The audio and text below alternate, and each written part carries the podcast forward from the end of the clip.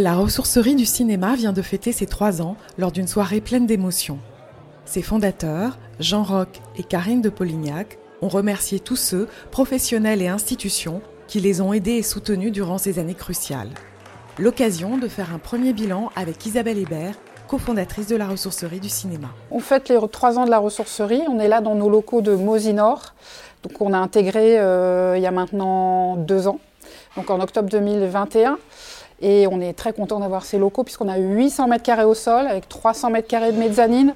Donc on a pu construire en fait notre outil de travail. C'est ce qu'on a fait donc euh, fin 2021, toute l'année 2022 et 2023.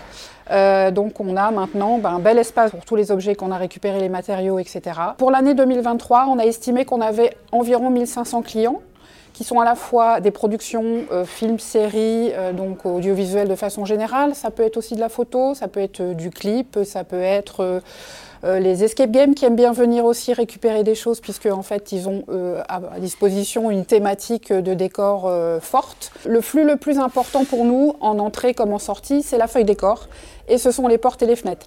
Il faut comprendre que en fait la ressourcerie c'est vraiment on est vraiment axé sur les matériaux.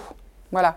On a un petit peu de mobilier, on a un petit peu d'accessoires, mais on ne sera jamais euh, spécialisé. Il y a des gens, euh, on a des collègues qui font ça très très bien et il n'y a aucune raison qu'on voilà, fasse ça. Mais nous, on est vraiment axé matériaux, c'est-à-dire que c'est tout, tout, ce dont le constructeur et le chef déco a besoin pour construire le décor.